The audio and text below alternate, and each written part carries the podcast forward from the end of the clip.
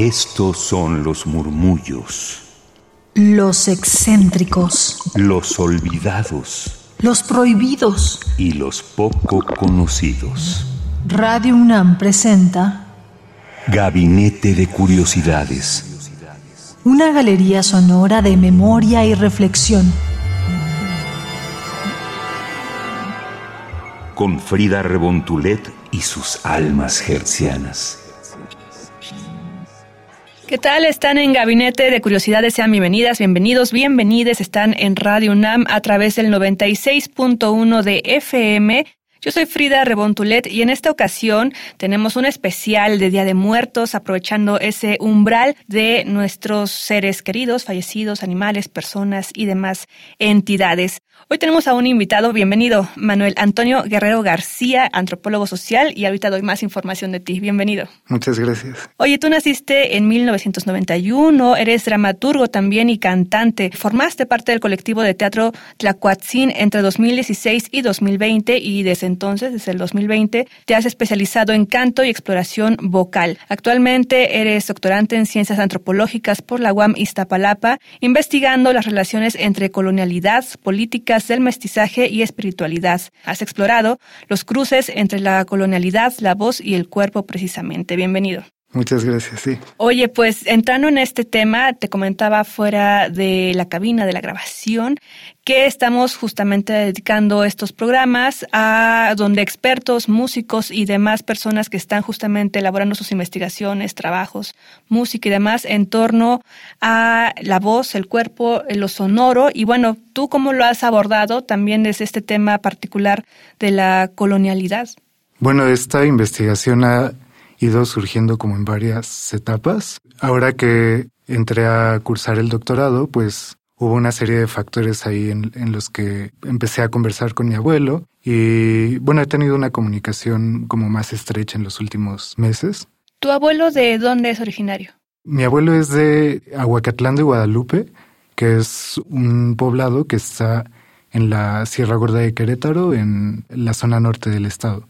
Me venía enfocando en investigar cómo se han mantenido algunos elementos de tradición mesoamericana en la actualidad, en prácticas religiosas y espirituales. En este contexto, pues lo venía investigando en otras geografías, a partir de que he ido creando estos lazos de, pues de amistad con mi abuelo, como me, fui dando cuenta de que muchos de estos elementos, desde las prácticas, los complejos simbólicos que hay detrás de, de las narraciones que él comparte, pues siguen presentes muchos elementos sí, de tradición prehispánica y que a pesar de que mi abuelo no, pertenece a una comunidad indígena y, no habla alguna lengua indígena, debido a este trasfondo pues de la evangelización que fue bastante duro ahí en, en la región de la Sierra Gorda desde el siglo XVII, pues muchos pueblos de ahí mantienen prácticas que se enmarcan en el ciclo agrícola mesoamericano, pero no se reconocen a sí mismos como indígenas porque han dejado de hablar los idiomas originarios. Y bueno, este es un poco el caso de, mi familia, entonces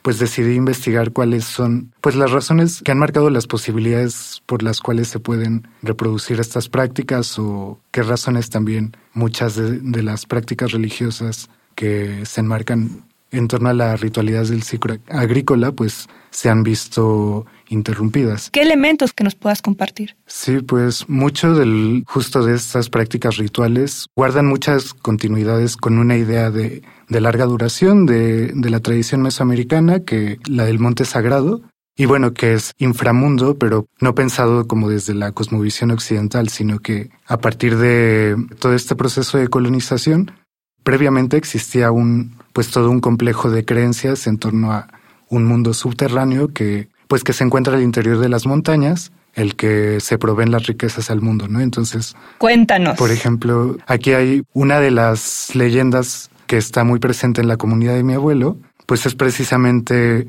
un relato que habla acerca de que hay un día en, específico que suele ser el sábado de gloria, en el cual se abre un portal, un, sí, una puerta a mitad del cerro. Suele ser en, en cerros que son considerados eh, sagrados o, encantados, ¿no? En, en las comunidades.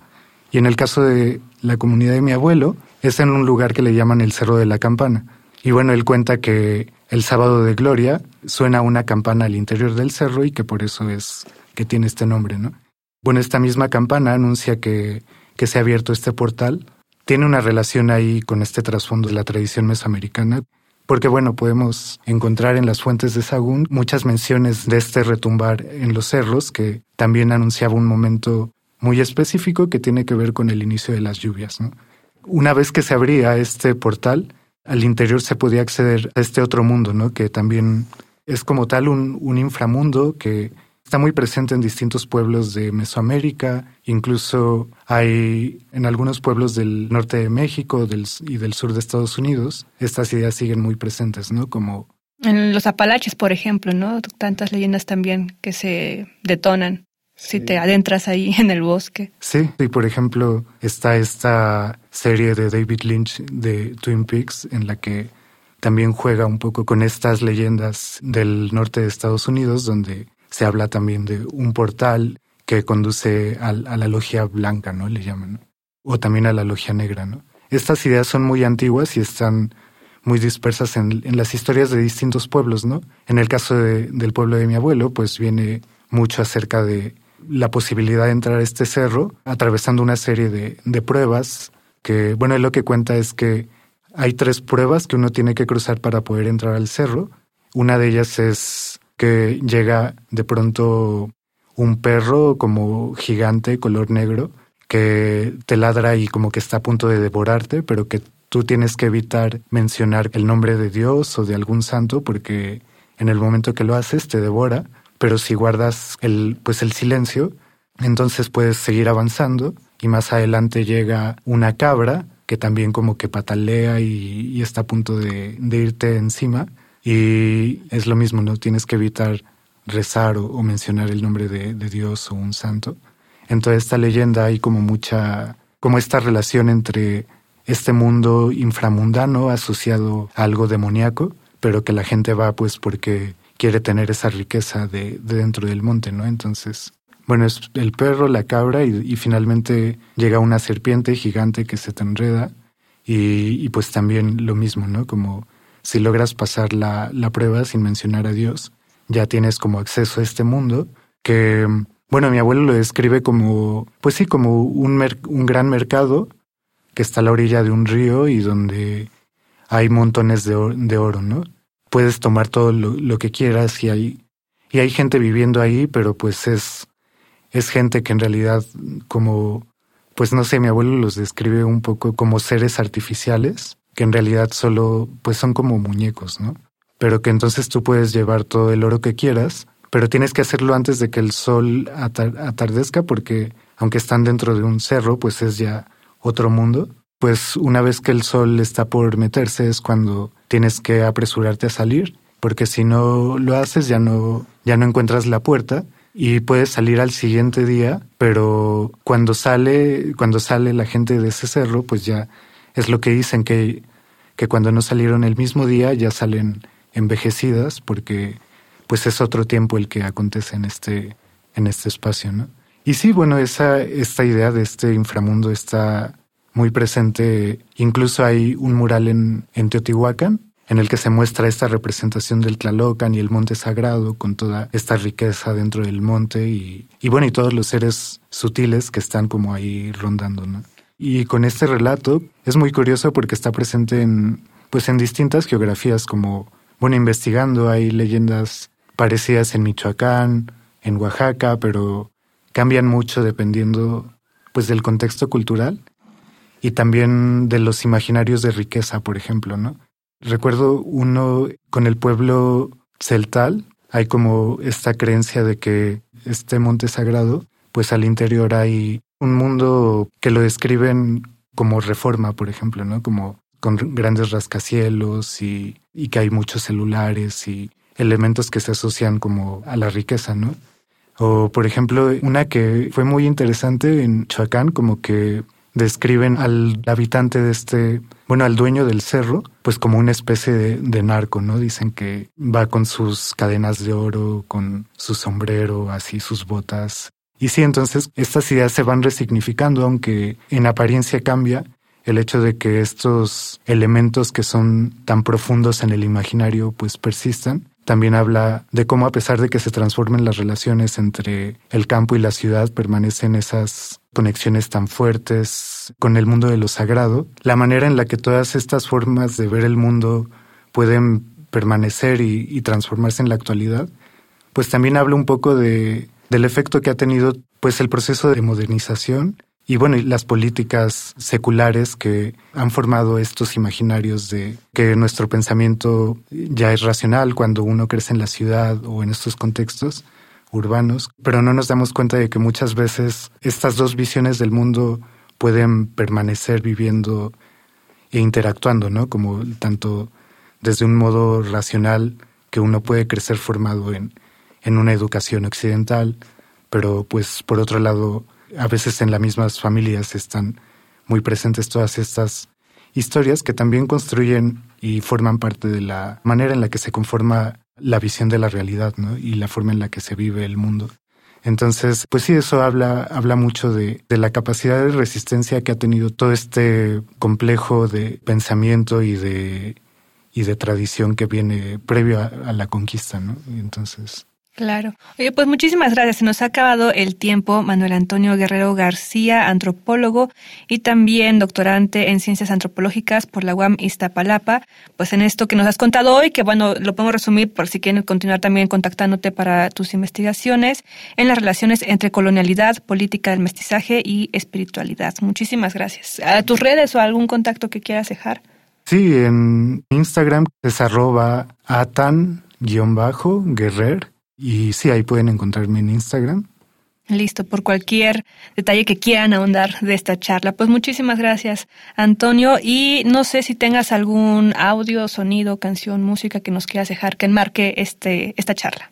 Sí, bueno, pues algo, quizás lo puedo decir brevemente, como dentro de esta investigación que, que venía haciendo, pues también me reencontré un poco con el papel que tiene el cuerpo y la voz en, estos procesos de, entre la colonialidad y la religión. Y bueno, fue a través de una experiencia práctica porque me encontré con el canto polifónico que me hizo recordar que, pues sí, me despertó una memoria musical de cuando era niño y este canto estaba muy presente en el pueblo de mi abuelo, ¿no? Entonces también empecé a investigar más sobre el canto polifónico, que pues no es música de tradición prehispánica, porque la mayoría de la música se perdió por justo por los efectos de la, de la evangelización, pero lo que sí está muy presente y creo que habla mucho de la tradición prehispánica era una forma de concebir la música en, lo comunitario, ¿no? Entonces, bueno, a pesar de que también está presente en otras regiones de, y bueno, y con el canto gregoriano también había una forma de vivir la voz coralmente, pero me encontré con estos cantos polifónicos que son muy bonitos y Dentro de esta gama de, cantos polifónicos hay un género en específico que es el cardenche, que viene de Durango y sigue presente y vivo ahí en esta región, de Sapioris. Y bueno, podría compartir una canción de ellos. Preséntala, por favor. Sí, el nombre de la canción se llama Ya me voy a morir a los desiertos y es de los cardencheros de Sapioris. Perfecto, pues muchas gracias. Yo soy Frida Rebontulet. Gracias, Antonio. Y quédense aquí en Radio UNAM en el 96.1 de FM y también por internet en radio.unam.mx o de forma diferida en el podcast que es radiopodcast.unam.mx y síganos en Twitter ahora ex arroba guion bajo. Chao, hasta la próxima. Gracias, Antonio. Hasta luego. Yo ya me voy. A morir a los desiertos me voy dirigido a esa estrella marinera, solo en pensar que ando lejos de mi tierra, no más que me acuerdo.